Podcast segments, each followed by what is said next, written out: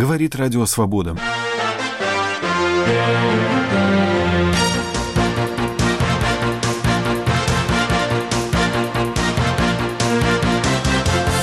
Керченский кризис. Украина прекращает действие договора о дружбе с Россией. Главное внимание мы обращаем на мужчин-россиян, поскольку существует опасность создания ими очагов дестабилизационных мероприятий.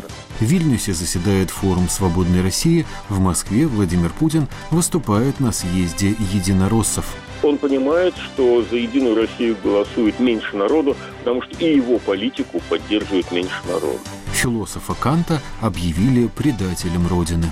Даже отдаленно нельзя себе представить, чтобы в советское время вокруг имени Канта разыгралась та вакханалия, апофеозом которой стало выступление вице-адмирала Балтийского флота. Эти и другие сюжеты в программе «Итоги недели. Радио Свобода».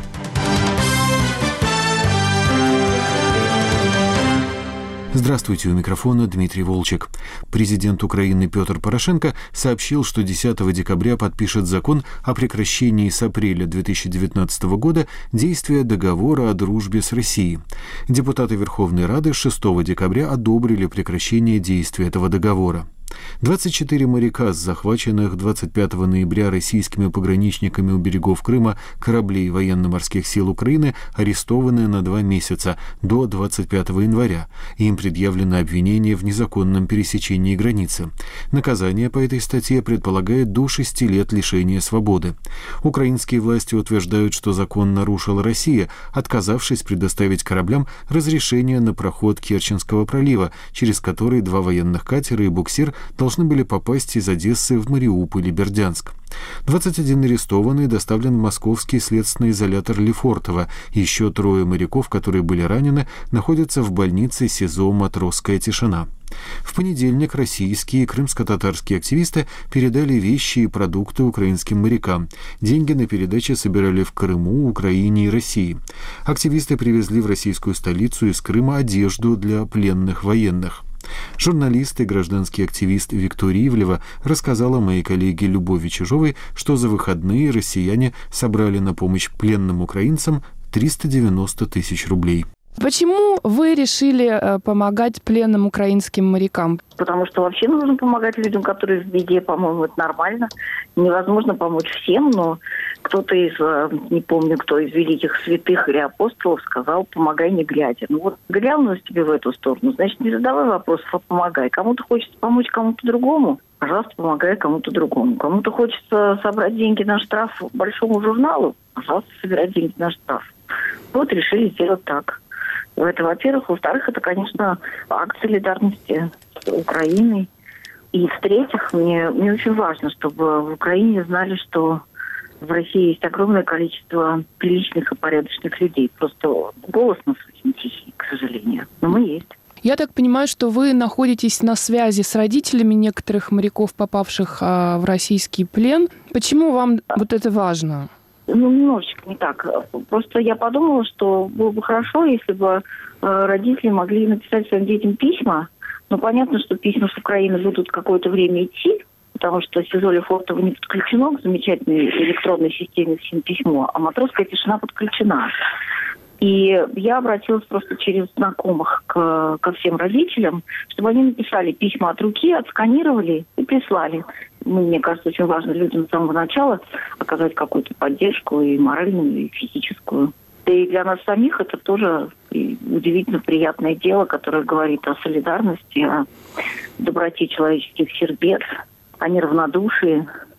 Ну, вообще о том, что люди на самом деле люди московский журналист Виктория Ивлева. Керченский кризис привел к тому, что многие граждане России не смогли, согласно новым ограничениям, въехать в Украину. Продолжит тему наш киевский корреспондент Владимир Ивахненко. Введение военного положения в 10 регионах Украины, граничащих с Россией и Приднестровьем, где размещается российская военная база, а также в регионах, имеющих выход к побережью Черного и Азовского морей, глава государства Петр Порошенко объяснил не только актом агрессии против кораблей украинских ВМС 25 ноября в районе Керченского пролива, но и угрозой масштабного вторжения в Украину российских войск. об усилении режима проверки на украинско-российской границе и запрете на въезд в Украину граждан России мужского пола от 16 до 60 лет Петр Порошенко сообщил в Киеве на совещании с силовиками 30 ноября. Це заходи, які перешкоджають Російській Федерації Эти меры будут препятствовать Российской Федерации формировать здесь отряды частных армий, которые на самом деле являются представителями вооруженных сил России. И мы не дадим возможности осуществить им те операции в Украине, которые они планировали еще в 2014 году. які вони намагалися провести в 2014 році. После аннексии России Крыма и разжигания Москвы конфликта в Донбассе в 2014-м Украина уже запрещала въезд в страну мужчинам-россиянам от 16 до 60 лет из-за угроз терактов и провокаций. Запрет действовал почти год. Как и тогда, введенные сейчас ограничения не касаются обладателей дипломатических паспортов, обслуживающего персонала транспорта. Есть и ряд гуманитарных условий, при которых граждан России из этой группы могут пропустить на украинскую территорию территорию. Утверждение же кремлевских СМИ о том, что в Украину сейчас не впускают едва ли не всех россиян, не отвечает действительности, говорит спикер Государственной погранслужбы Украины Олег Слободян. За минулу добу тільки понад тисячу громадян Росії перетнули кордон до України. За минувшие сутки только более тысячи россиян въехали на территорию Украины. Когда граждане России четко аргументируют цель поездки, зачем, куда и для чего они едут, никаких проблем не возникает. И это не зависит, идет ли речь о мужчинах или женщинах. Во время контроля за перемещением через границу Украины граждан из категории рисков, куда и попадают россияне, естественно, что главное внимание мы обращаем на мужчин-россиян, поскольку существует опасность создания ими очагов дестабилизационных мероприятий, направленных на подрыв интересов нашей страны. Поэтому большинству представителей этой категории лиц запрещен въезд. Мы действуем в рамках предоставленных нам полномочий и никоим образом не нарушаем права человека. С другой стороны, Россия, хотя и заявляла о том, что она не будет действовать зеркально, тем не менее на данный момент со времени введения у нас военного положения почти 170 граждан Украины не смогли пересечь границу с Россией. Пограничники не объяснили им причины запрета на въезд в Российскую Федерацию и не предоставили каких-либо юридических документов. причин і без надання будь-яких юридичних документів. В Украину не впустили журналистку российского телеканала «Дождь» Евгению Зобнину, поскольку, по словам украинских пограничников, она не смогла объяснить цель поездки. Сама же Зобнина заявляет, что прилетела в Украину по приглашению ряда неправительственных организаций для участия в блок-туре по территории Донбасса подконтрольной Украине. Олег Слободян продолжает. Журналістка з Російської Федерації хоче їхати в область, де впроваджено воєнне. Журналистка из Российской Федерации хочет поехать в область, где действует военное положение, в зону, где продолжается операция Объединенных сил украинской армии. При этом у нее не было аккредитации от штаба военной операции в Донбассе. И ни один из компетентных уполномоченных на это государственных органов в Украине не владеет информацией о поездке этой журналистки. А сама она не смогла четко пояснить, зачем она едет в Донбасс и что будет делать в рамках этого тура. У пограничников были все законные основания для того, чтобы отказать журналистке «Дождя» в поездке в прифронтовую область. В прифронтовую область. Исходя из последних разъяснений украинской погранслужбы, нет оснований сейчас для утверждений о полном запрете на въезд в Украину российских граждан, констатирует правозащитник Юлия Архипова. Во-первых, там сделано достаточно много исключений, в том числе для мужчин от 16 до 60 лет. Сначала это а, была только смерть или болезнь близкого родственника. Сейчас это расширилось до все тех же приглашений к участию в совместных проектах и соревнованиях, образования, получения медицинской помощи. В общем, сейчас, в принципе, перечень причин для въезда тот же, что и по приглашениям. И если человек может достаточно внятно пояснить цель своей поездки, то его, скорее всего, впустят. В последние дни поступают сообщения, что на границе не впускают из России не только мужчин, но и женщин. Достаточно часто, по моей в том числе практике, и там, по практике людей, к которым я обращалась, для вот просто наличия приглашения, наличия бумаги недостаточно для подтверждения цели поездки. Потому что человек, э, и такое, такие случаи бывали, э, может, например, не знать, что написано в этом приглашении. Он не знает контактное лицо, он может не знать даже название организации, он может не знать название мероприятия, на которое он едет. То есть я не исключаю, что было так, но, возможно, было как-то по-другому. Я просто знаю, что такие случаи действительно были, и прежде чем ехать, надо внимательно со своим приглашением ознакомиться. Министерство иностранных дел Украины опровергло информацию о том, что въезд в аннексированный Россией Крым закрыт для иностранных журналистов. Они должны въезжать на полуостров по спецпропускам. Это ровно та норма, которая действует последние пару лет. Есть правила въезда в Крым для иностранцев, которые действовали, ну, с, наверное, 2015 года. Я могу ошибаться, но мне кажется, где-то так. Можно было въехать, подав заявление в миграционную службу Украины о том, что вам надо поехать в Крым, но для иностранцев был четкий перечень причин, по которым они могут захотеть попасть в Крым по журналистским делам, это гуманитарные миссии, в том числе религиозные миссии, это смерть или болезнь близкого родственника, это желание посетить места захоронения родственников, да, у кого родственники похоронены в Крыму. То есть человек приезжал, подавал это заявление, там в течение недели ему выдавали разрешение, он ехал в Крым. После введения военного положения иностранцам вообще было запрещено ехать в Крым. И военное положение не предусматривало каких-то исключений и так далее. Но когда правозащитники украинские сказали, что нам действительно важно, чтобы и журналисты, и правозащитники из других стран могли попасть в Крым, потому что это касалось запрета не только для россиян. Тогда как-то получилось все быстренько отменить. Другой вопрос, что, и это подчеркивается в каждом заявлении погранслужбы, решение о пропуске или не пропуске принимает конкретный сотрудник погранслужбы, который проводит собеседование. Говорила правозащитник Юрия Архипова. Владимир Ивахненко для Радио Свобода. Киев. Вы слушаете программу «Итоги недели. Радио Свобода». Возмущение во всем мире вызвало решение московского суда, приговорившего 77-летнего правозащитника Льва Пономарева к заключению на 25 суток. Пономарева обвинили в повторном нарушении правил проведения публичного мероприятия. Поводом послужила акция в поддержку обвиняемых по делам нового величия и сети. По утверждению суда правозащитник организовал мероприятие, написав о нем в своем фейсбуке. Акции в поддержку обвиняемых по уголовным делам нового величия сети прошли в Москве, Санкт-Петербурге и Ростове-на-Дону 28 октября. Акция в Москве была организована родителями обвиняемых. Они требовали прекратить уголовное преследование своих детей. Мероприятие не было согласовано с властями, хотя заявители подавали уведомления в мэрию, как того требует закон. Освободить Пономарева призвали в Совете Европы, Госдепартаменте Соединенных Штатов и Международной правозащитной организации Amnesty International.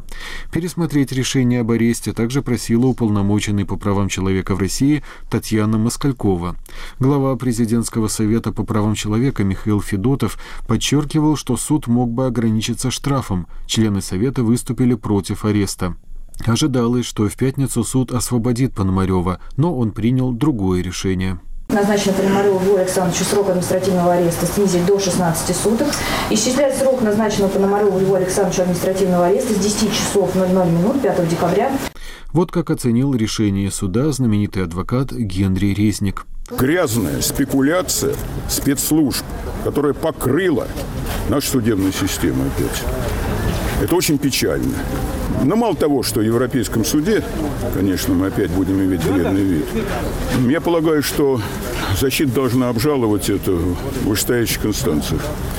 Потому что нарушения закона судом первой инстанции, они настолько очевидны, когда применяется норма, которой нет в Кодексе административных правонарушений. И для того, чтобы обосновать вину Пономарева, идет практически грубое искажение, фальсификация материалов дела. И ясно, что Льва Александрович Пономарев просто не хотят видеть на одном мероприятии. И когда суд, столичный суд, оказывается под пятой спецслужб, но какая репутация нашего правосудия может быть в мире? Вот как объясняет подоплеку этой истории сам Лев Пономарев. Я занимался в течение этого года вот этими двумя делами. Я считаю, что это чрезвычайно важно на фоне остальной правозащитной деятельности. Мы требуем прекращения этих дел, мы требуем наказания тех людей, кто пытали, и пока у нас ничего не получается. И поэтому э, вот мы намерены были 16 декабря провести массовую акцию. Я заявитель этой массовой акции, я прям пришел и в мэрию положил эти бумаги, но подписан там вот, 5 Семь человек, по-моему, у нас являются заявителями акции. Там есть и правозащитники, трое из тех, кого я называл, Борщев, Ганушкин и я, и политики, Гозман и Гудков являются заявителями этой акции. Как шел процесс? Да, вот я думаю, что все это как раз демонстрирует, вот этот процесс демонстрирует, что ФСБ действительно руководит страной и является политической силой. Более того, как шел процесс, я могу сказать так, когда в конце процесса показал э, значит, судье Э, некую бумажку, которая была написана, видимо, сотрудником Центра или сотрудником ФСБ. А они ведь не, не легализуют себя, они, под, они свои фамилии не указывают. И уж, казалось бы, в суде нельзя такую бумагу представлять, в которой есть просто вот такая размашистая подпись, и не написано, кто это сделал. Это вообще смешно, это азбука. Вот если бы я представил, например, своего, кто-то из моих свидетелей написал такую же бумагу, вот была такая акция, я видел то-то и то-то, и передал ему. И там просто была подпись, и не написано, кто это, Иванов, Петров, Сидоров, и не был бы в этом здании суда. Следователь можно приобщить какую-то бумагу во время судебного процесса, когда его судья видит, конкретно опрашивает его, кто он предупреждает о заведомо как бы таких э, незаконных каких-то утверждений, об уголовной ответственности и так далее. Здесь этого человека не было, и было, а бумага была приобщена судьей. Это вообще нонсенс, полный причем. И он ее зачитывал, как документ этого суда. И только размашистая подпись, даже неизвестно, Иванов, Петров или Сидоров. Вот это вот как бы жирная точка на моем процессе процесс абсолютно сфабрикован, и может быть для того, чтобы в дальнейшем, э, я уже третий раз, вот я еще законно подавал на эту акцию уведомление. А чтобы третий раз я уж не суетился, потому что если я третий раз подам уведомление, то оно будет отклонено властью, потому что после двух вступивших в законную силу административных наказаний, третий раз я подавать не могу. Говорил Лев Пономарев. В Вильнюсе открылся форум «Свободной России», конференция, на которой проблемы России и пути их решения обсуждают оппозиционеры, гражданские активисты и эксперты, живущие как в России, так и за ее пределами. Форум, организованный по инициативе Гарри Каспарова, проходит в столице Литвы уже в шестой раз. Там находится корреспондент «Радио Свобода» Михаил Соколов. Михаил, здравствуйте. Какие главные темы дискуссии? Добрый вечер. Ну, главная тема дискуссии уже на второй день, это понятно, это российско-украинские отношения. На эту тему дискуссия была э, в первый день форума с участием большого количества украинских экспертов. Это оценка ситуации в России и вокруг нее. И практическая тема вот в данный момент вечером э, в субботу обсуждаются санкции и возможность участия активистов в этом процессе, в частности, списки людей, которые достойны персональных санкций со стороны западных э, стран с тем, чтобы, ну, например, какие-нибудь телевизионные пропагандисты не могли вахтовым методом э, летать к своим э, виллам и квартирам, купленным на деньги от пропаганды войны ненависти и работы на диктатуру.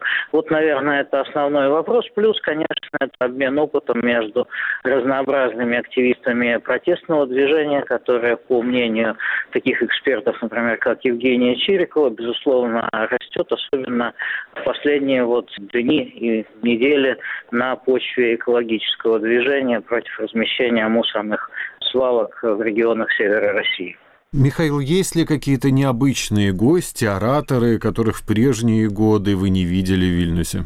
набор выступающих людей, которые участвуют в форуме, все-таки это своего рода такая радикальная антипутинская политическая партия, он а, достаточно привычный, и видно лидерство Гарри Каспарова, Андрея Ларионова и других их соратников, но мне было приятно, например, видеть, что здесь был Евгений Киселев, большая группа экспертов из Украины, например, такие как Евгений Магда, Тарас Березовец, Александр Харебин, которые, в общем, достаточно четко могут объяснить даже сомневающимся людям причины путинской агрессии, что происходит э, в Украине, каким образом можно помочь э, Украине проводить э, реформы и защищаться от агрессии. Илья Пономарев как бы имеет свой взгляд представителя достаточно левых взглядов, тем не менее и на Украину, и на возможности демократических перемен в России.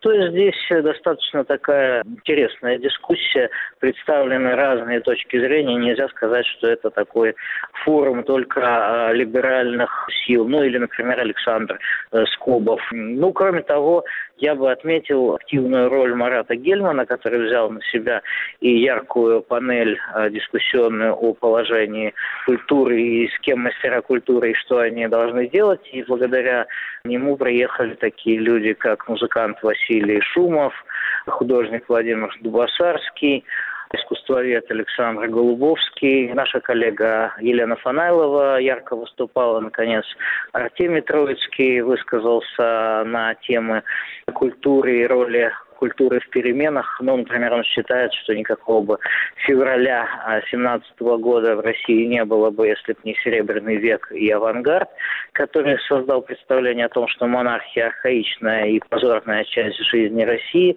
И точно так же не было бы перемен 90-91 года, если бы не такие люди, ну, как, я не знаю, Шукшин, Высоцкий, Галич и другие, которые фактически разрушили советский менталитет, э, показав его ущербность. Ну и о роли художника и акциониста говорила, например, замечательная Мария Алехина. То есть здесь э, дискуссия не ограничивается политикой, но затрагивает практически все сферы жизни, ныне не свободной, а в перспективе, наверное, все-таки свободной России. Михаил, обычно такие мероприятия вызывают большой интерес российских телеканалов, и их корреспонденты буквально не дают прохода участникам, гоняются за ними, требуют отвечать на какие-то вопросы. На этот раз вы видели такие телебригады? Да, конечно, эти телебригады, они заехали сюда и на холодном Вильнюсском морозце топтались э, у дверей, пытаясь получить э, какие-то интервью. Надо сказать, что большая часть участников форума достаточно брезгливо не желала с ними общаться. Ну, был один инцидент, он связан с уже посещением большой выставки, которую здесь сделали художники, и фотовыставки о протестном движении. Туда пришли без приглашения представители, кажется, «Известия ТВ», ну и некоторые украинские политики, считая, что им здесь нечего делать. В общем, их деликатно достаточно выставили из этого помещения. Но похоже, что этого эти телепропагандисты и хотели, такого небольшого скандала, чтобы их обидели. Ну вот они обиделись, ушли, наверное, это показали. Спасибо. О Вильнюсском форуме «Свободной России» рассказывал Михаил Соколов. В Вильнюсе собирается оппозиция, в Москве проходит съезд «Единой России». Президент Владимир Путин, выступивший на нем, слегка пожурил партию власти. Вот что думает об этом политолог Дмитрий Орешкин. Мне кажется, «Единая Россия» сейчас находится в такой ситуации, когда что ни скажи, все равно никакого значения это иметь не будет. Потому что, ну, например, с 21 по 20, кажется, 8 по счету э, съезды КПСС тоже, в общем, произносили абсолютно правильные слова о том, что ближе к народу, о том, что внедрять достижения научно-технического прогресса в экономику, о том, что бороться с уравниловкой. Все, в общем, было очень разумно, правильно, взвешено и не имело никакого отношения к реальной политической практике. Это знак, ну, скажем так, торможения, замирания, стагнации партии, которая не находится в ситуации реальной политической конкуренции и реальной политической демократии, и сама себя заговаривает в связи с этим. Нам надо при, приблизиться к, на места, так как говорили большевики. Нам надо ближе к народу. Ну, точно то же самое говорили в советские времена. Бороться с коммунистическим чванством, не допускать бюрократизма. Кто бы спорить стал? Проблема в том, что в условиях, когда на самом деле карьерный рост в этой партии определяется не тем избирателям, которые на улице, а тем избирателям, которые в Кремле или в региональных административных офисах, политические деятели, включая партийцев, будут ориентироваться на реального избирателя, то есть на начальника то есть на вертикализм. А все остальное это пустые слова, которые можно смело пропускать между зубов или между ушей. То, что Владимиру Путину не очень нравятся достигнутые результаты, ну, по-моему, это очевидно после событий с э, дальневосточными выборами. То, что он, ну, как бы вежливо критикует э, партию, тоже вполне обычно. Несколько необычно в этой истории то, что он на этот съезд пришел. И через этот поступок, что он пришел на съезд, а не проигнорировал его, просвечивает некоторая рыцарско-пацанская система ценностей, система приоритетов Владимира Путина. Он э, считает, что он несет ответственность за то, что происходит в стране. И он понимает, что за Единую Россию голосует меньше народу, потому что и его политику поддерживает меньше народу. В этой ситуации он считает себя обязанным пацанским дворовым понятием чести прийти и поддержать, потому что он больше всего боится показаться трусом. Вот когда человек внутри себя не очень уверен, он демонстрирует вот такую вот некоторую избыточную браваду. Товарищ Сталин на его месте ни в коем случае бы так не поступил. Он э, всегда принимал решение только в пользу себя и вот в данный конкретный момент, чтобы приподнять свой политический статус. То есть он бы эту самую единую Россию, скажем, уничтожил, ее лидеров репрессировал, показал людям, что это именно из-за них произошли временные торможения с тем-то, с тем-то и с тем-то. А товарищ Сталин ведет страну правильным курсом туда-то и туда-то. Так вот, у Владимира Путина этого нет. И это очень как бы благородно по таким подростковым, дворовым представлением. Но это очень опасно, потому что это означает, что он не может уйти и от руководства России в целом. Он завел Россию в тупик или, он, конечно, так себе не скажет, она в силу объективных процессов или ударов спину, беспощадно наносимых ей окружающей реальностью, оказалась в трудном положении, и покинуть он ее не может. Он ее будет защищать своей обнаженной грудью и своими широкими плечами до тех пор, пока его в белых тапочках не вынесут из главного офиса.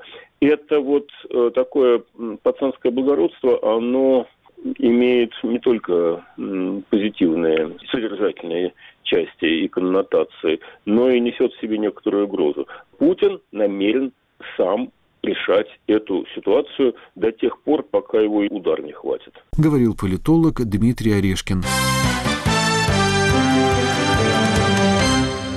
Вы слушаете программу «Итоги недели Радио Свобода».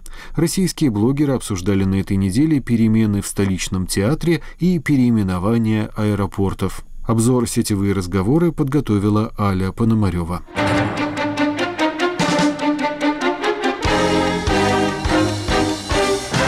Яркая новость культуры. В МХАТе имени Горького сменилось руководство. Татьяна Доронина займет почетный пост президента театра, а новым художественным руководителем будет режиссер Эдуард Бояков. Его заместителем по литературной части стал Захар Прилепин. Сложно спорить с тем, что у двух главных героев этой новости есть определенные заслуги перед русской культурой. Но и определенная одиозность их имен тоже налицо. Петр Верзилов. Вау, Мединский хочет повторить успех Капкова, создавшего Гоголь-центр, и создать свой правильный Гоголь-центр в МХАТ имени Горького, где вместо Серебренникова Бояков и Прилепин, люди со взглядами максимально близкими позиции власти. Михаил Павлов.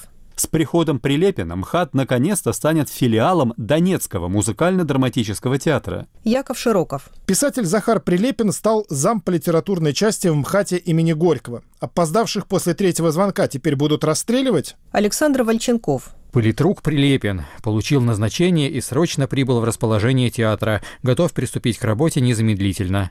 Давайте начнем с осмотра подвальных помещений здания. Глеб Морев. Как все-таки судьба смеется над писателем Прилепиным. Бегал с автоматом, как Лимонов. Писал про лагерь, как Солженицын. Теперь завлит в МХАТе, как Булгаков. Только Булгаков работал у Станиславского, а этот у Боякова. Иван Давыдов. Был замполит части, а стал зам политчасти. Андрей Десницкий. Это же МХАТ имени Горького, автора очерка «Соловки» и фраза «Если враг не сдается, его уничтожают». Вполне логично. Надеюсь, что МХАТ имени Чехова останется верным идеалом Антона Павловича. Елена Васильева.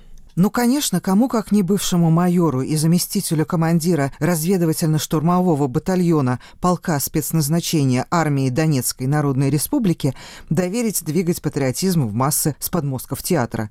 Госзаказ, в смысле оплаты зала из бюджета, театру обеспечен, не сомневаюсь. Солдаты российской армии и Росгвардии, МВДшники, школьники и студенты по разнарядке будут заполнять портер и галерку. Словом, конец. Алексей Беляков. Вот Эдик Бояков, которого мы так любили за обаяние, за пассионарность, за практику, за поэтические вечера Полосковой. Что с ним стряслось после 2014 года? Он быстро избавился от либерального сброда, что его окружал, из буддиста стал истово православным, стал певцом русского мира и борцом с его врагами. Страстно полюбил власть, которую еще незадолго до того публично костерил. Вот его цитата из манифеста 2012 года. «Для меня действие власти власти не новость. Все это привычно, включая насилие, хамство, цинизм и вранье. Что же стряслось? Да, человек меняется, это нормально, но чтобы с такой скоростью и так радикально... Хм, Сегодня, кажется, я получил ответ. Эдик назначен худруком МХАТа, того, где была Доронина. А это крепкая господдержка, это бюджеты, это тусовки в Кремле. Эдик становится номенклатурой в сфере культуры. Умница Эдик, лапушка Эдик, большой русский артист. Иван Давыдов. Мединскому мало было организовать дело седьмой студии. Ему нужен еще в противовес дегенеративному искусству презрительных интеллектуалов с неизбежной фигой в кармане свой, настоящий Гоголь-центр с блэкджеком и патриотами. Что ж, теперь будет. Но у любой истории есть второе дно. Не будь его здесь, не стоило бы и разговор затевать. Алчущие советского возрождения использованы, выброшены, разочаровались мечтавшие увидеть наши танки в Киеве и Львове, использованы, выброшены, разочаровались и так далее. Все они разные, все ненавидят друг друга сильнее, чем даже Запад, либералов и пятую колонну. Но у всех есть одно общее свойство. Они идейные, они искренние, они верят в правоту собственных слов. Именно поэтому они не нужны и даже вредны власти, озаботившейся вдруг производством смыслов. Марина Давыдова. Самое забавное, что хранители традиции русского театра из МХАТа имени Татьяны Дорониной воспринимают назначение туда Эдуарда Боякова как, цитирую, «либеральный реванш». То есть в консервативно-патриотическом инферно есть свои круги. И мы сейчас наблюдаем, как девятый примерно круг ада начинает войну с примерно восьмым. Это же богатейший сюжет, картина маслом эпохи Кватрачента. Не знаю, как вы, а я лично запасаюсь попкорном. Есть и те, кому новое назначение по душе. Сергей Алексашенко. Эдуард Бояков назначен художественным руководителем МХАТа имени Горького. Он, несомненно, заслужил это своей работой в практике. Ольга Шихова. Бояков – известный режиссер, вполне заслуженный, а Прилепин – хороший писатель, куда лучше большинства тех, кто его критикует. Фактически это всех бесит из-за его политических взглядов. Это мне видится вполне понятным, они у него радикальные. А так вообще художник шире своих взглядов. Прилепин вроде как милитарист, так?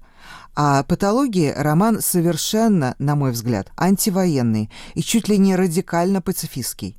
Там война — это абсурд, уродство и бессмыслица, и все, что написано о мирной жизни, показано с огромной нежностью. Тут уж надо определиться, надо ли нам художников таки отбирать по творческим способностям или по правильным политическим взглядам. А если по последним, то по каким именно? Может, оставим, скажем, только радикальных марксистов? Толку никакого, но хоть движуха будет. Твиттер, тротуары и олени.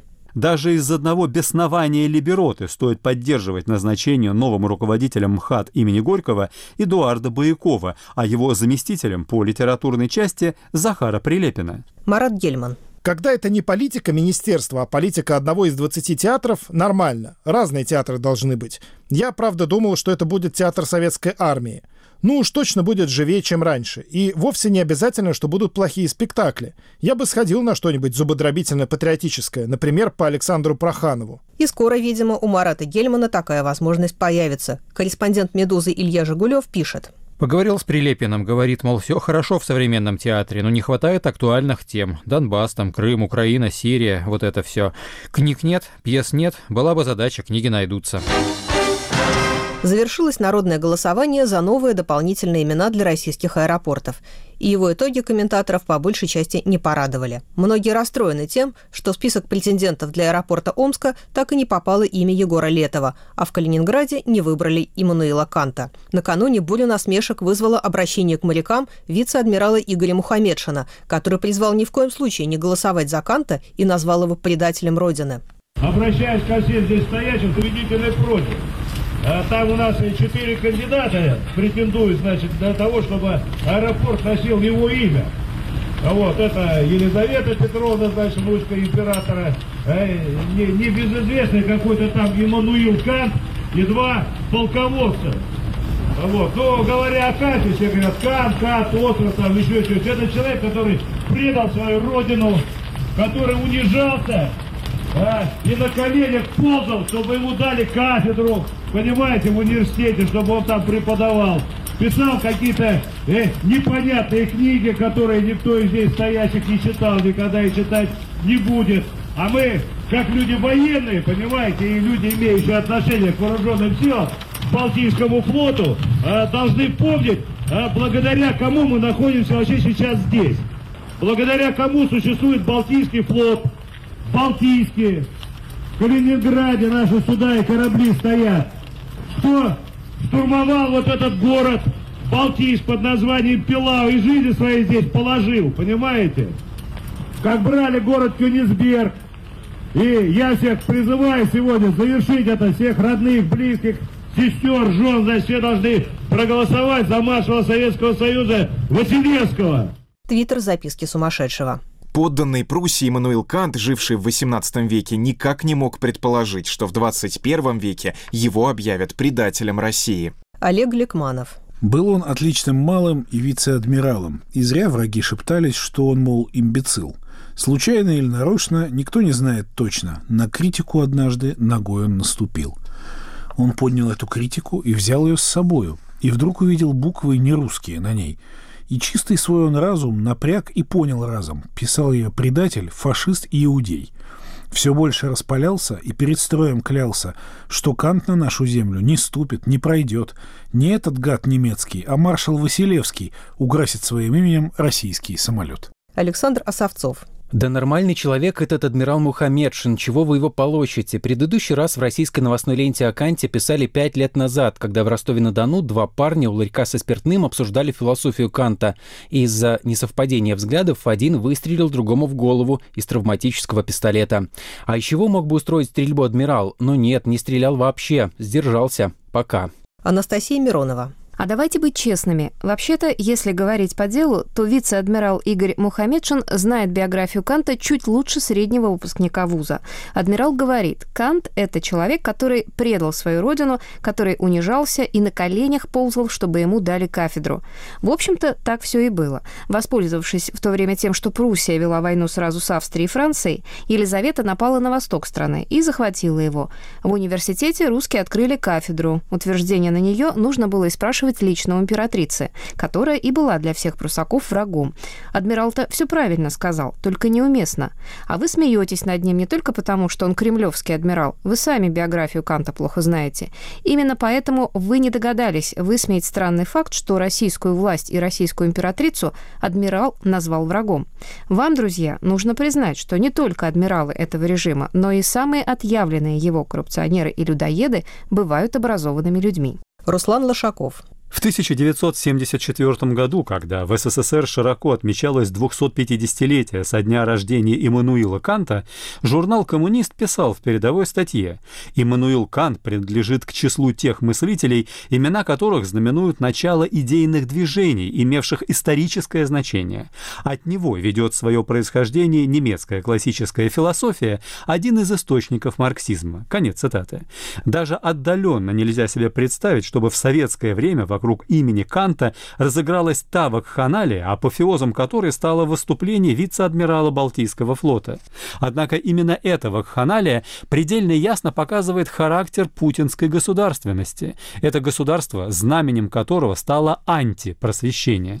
В Калининграде в итоге победила императрица Елизавета. И это далеко не самое странное имя из выбранных россиянами для своих региональных аэропортов. Например, в Волгограде выиграло имя Алексея Моресьева, в Омске – Дмитрия Карбышева, а в Пскове – княгини Ольги. У москвичей много вопросов вызвал выбор дополнительных имен для аэропортов Шереметьево и Домодедово. Первый решили назвать в честь Пушкина, а второй – Ломоносова. Константин Калачев. Шереметьево имени Пушкина – это как улица Цандера имени Гагарина или улица Королева имени графа Толстого. Странно. Анна Зайцева. Горячие новости. Аэропорт Домодедово назовут в честь Михаила Ломоносова. То есть это опять пешком за обозом, что ли?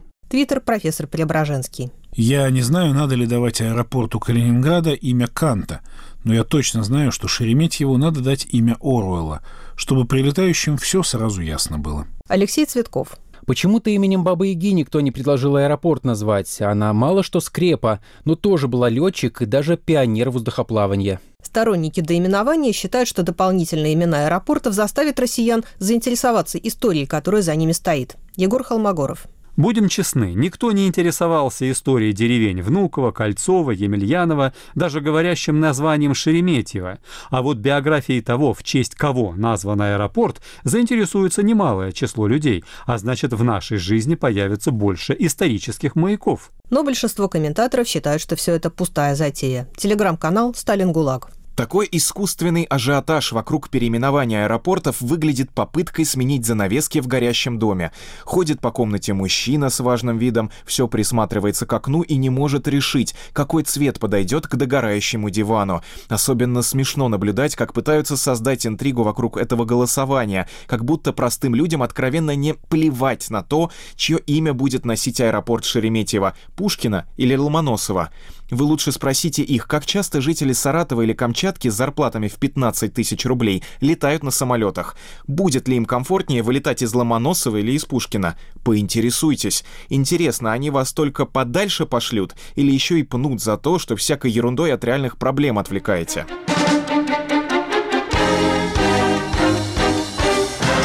Обзор блогов подготовила для программы «Итоги недели» Аля Пономарева. У нас на очереди рубрика «Телерейтинг». Я приветствую обозревателя «Новой газеты» Славу Тарощину. Слава, ну вот редкостное событие. Первый канал принес извинения за подставной сюжет, в котором якобы украинец, участник Майдана, говорит о том, как он бедствует, а на самом деле его разыгрывал житель Белоруссии. Удивительно, конечно, не то, что подтасовка такая случилась в эфире, а то, что канал ее признал. Мы уже говорили недавно как Ольга Скобеева отреагировала, например, на такую же подтасовку во время теракта в Керченском училище. Ну и, конечно, это не единственный случай.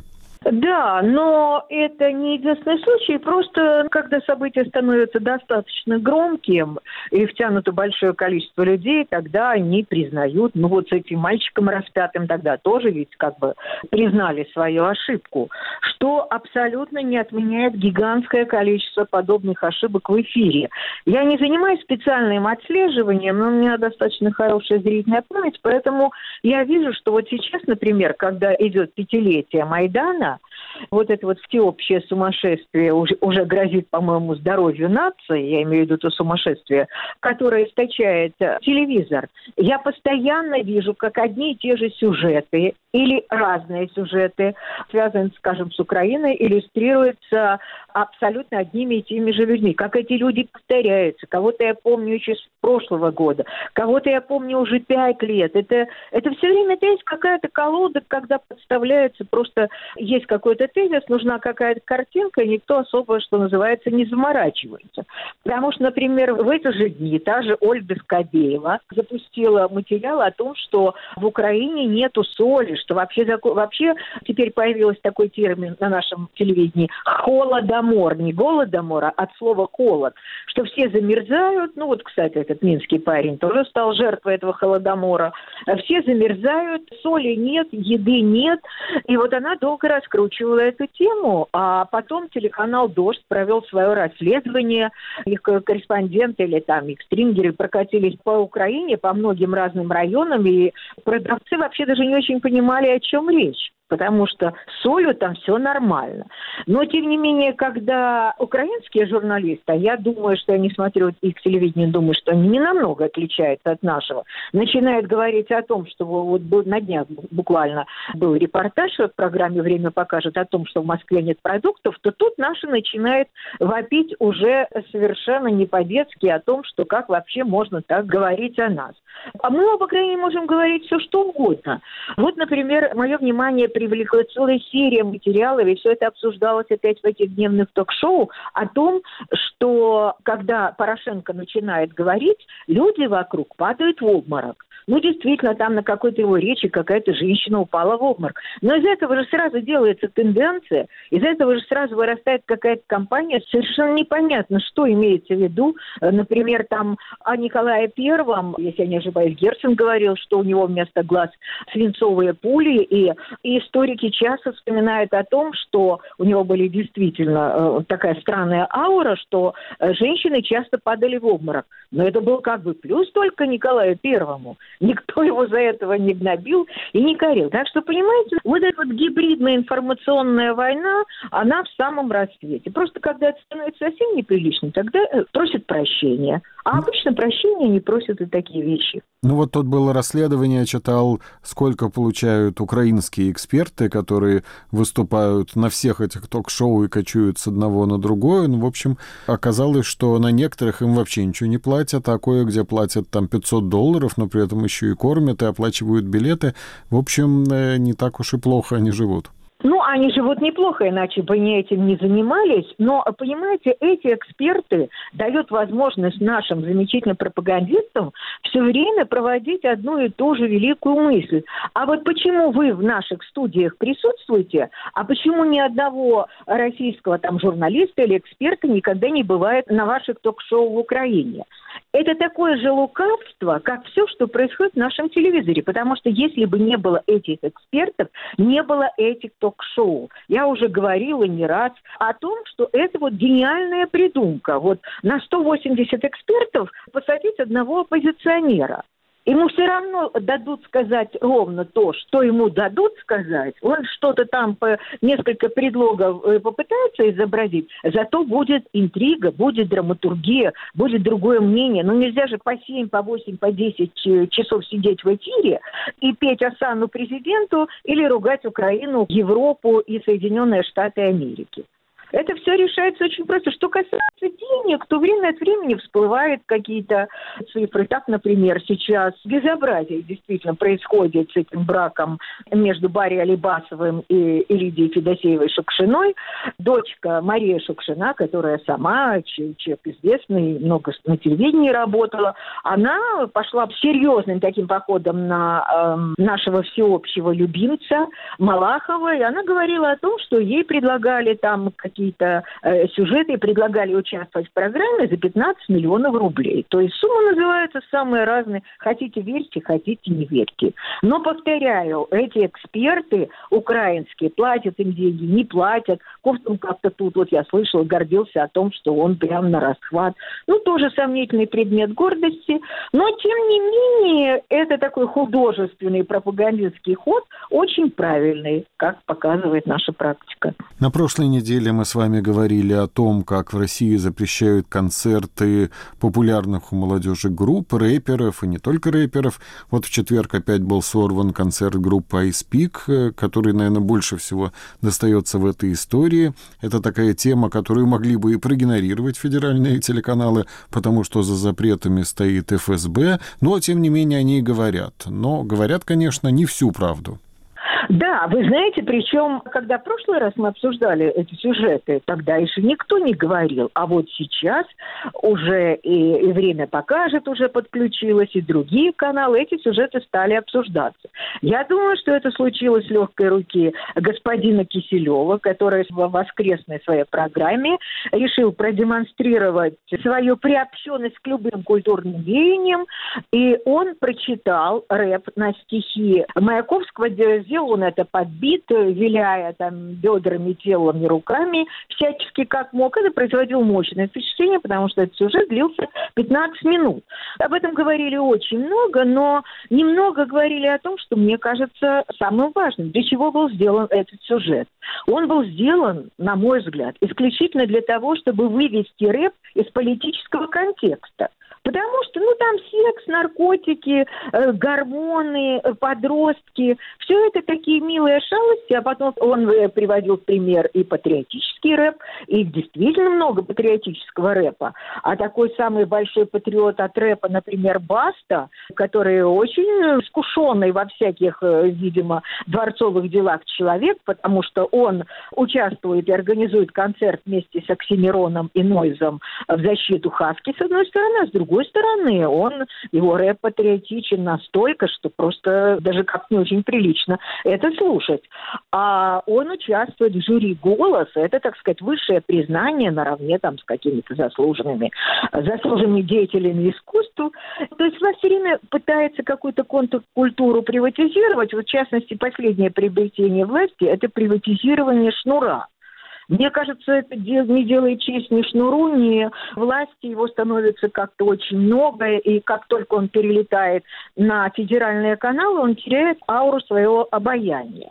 Но дело не только в этом. Тем не менее, власть не может вообще при том тотальном контроле, который установлен за, за страной, за гражданами, ну не может быть какого-то яркого явления, чтобы власть это не контролировала. Вот теперь их пригласили, этих рэперов там э, в лице Птахи и Рома Жигана, их пригласили в Думу. Рома Жиган такой очень господин ловкий, он когда-то получал там несколько лет назад премию из рук Путина. То есть Путин пришел прямо на Муз-ТВ и награждал рэпера премию, почему этот рэпер, извините э, за мой французский, только откинулся. Он просидел там что-то 4 года, кажется, и потом позже он опять сидел. Ну вот теперь он не сидит, он появился в Думе, прорекламировал все, что хотел, там свой новый альбом, какие-то выступления, и ушел.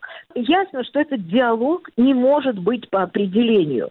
То есть, понимаете, когда в Думе говорят, что вот вообще хорошо бы пригласить рэперов на голубые огоньки, это значит, что люди, которые вообще вершат политику, они вообще не понимают, о чем они говорят. Они вообще не понимают, что такое культура, что такое контркультура, как вообще можно, э, я не знаю, приглашать куда-то для контроля людей, которые этому контролю по определению не могут быть подвластны. И вот уже, когда обсуждалась культура рейдеров в программе «Время покажет», вот уже такой замечательный человек Евгений Торло, это после Маркова мой любимый персонаж, он тоже очень много говорит ярких всяких слов и пропагандирует много ярких мыслей. Так вот он говорит, что надо вообще что-то делать с, с голубым огоньком. Это не голубой огонек, а это огонек голубых, там все люди в перьях. Вот, оказывается, для чего им нужны рэперы. То есть, как только власть подверстывается по какое-то начинание, каждый следующий шаг ложный. И здесь я хочу сказать одно интервью, которое мне показалось очень интересным. Я имею в виду интервью, которое дал Павловский Жанне Немцовой, Дочь Вели. Это очень интересный материал. Павловский такой человек словоохотливый, но вот так серьезно и глубоко я первый раз слышу. Причем он, мне показалось это интересным еще и потому, что он сводит счеты не только с другими, этим он занимается регулярно, но и с самим собой, что гораздо, гораздо важнее. Так вот, даже меня, человека, который занимается телевидением, я прекрасно понимаю степень слиянности российского телевидения с Кремлем, так вот, меня там удивил один эпизод. Он рассказывал о том, как он вел программу «Реальная политика», абсолютно пропагандистскую программу, до неприличия пропагандистскую. Он тогда работал в администрации президента. И он решил эту программу в 2008, кажется, году закрыть. Ну, все уже было так хорошо, что, не, что уже пропаганда не нужна бы. Так вот, закрыть ему какое-то время не давал господин Медведев, тогдашний президент. То есть, понимаете, закрытие рядовой программы, ну, достаточно, там рядовой нашла на НТВ раз в неделю. Нужно было и спрашивать разрешение у президента. Вот они ровно так же хотят, чтобы рэперы приходили время от времени в администрацию президента хотя бы и советовались, как им поступать впредь. Спасибо, Слава. Это была рубрика Славы Тарущины «Телерейтинг».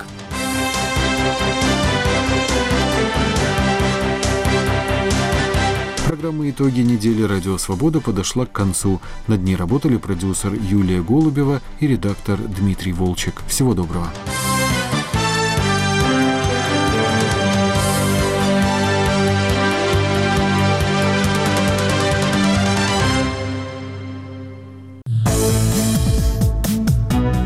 Программа «Культ личности». Премьера каждую субботу в 18.05, сразу после выпуска новостей и повторы в течение недели.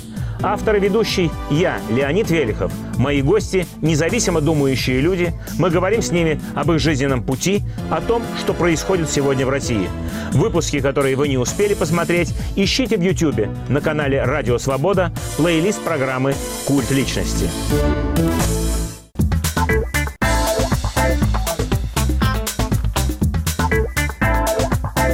Говорит Радио Свобода. Слушайте нас на всей территории России. В следующем часе нас можно слушать в диапазоне средних волн на частоте 1386 кГц. Свободный информационный мир. Радио Свобода.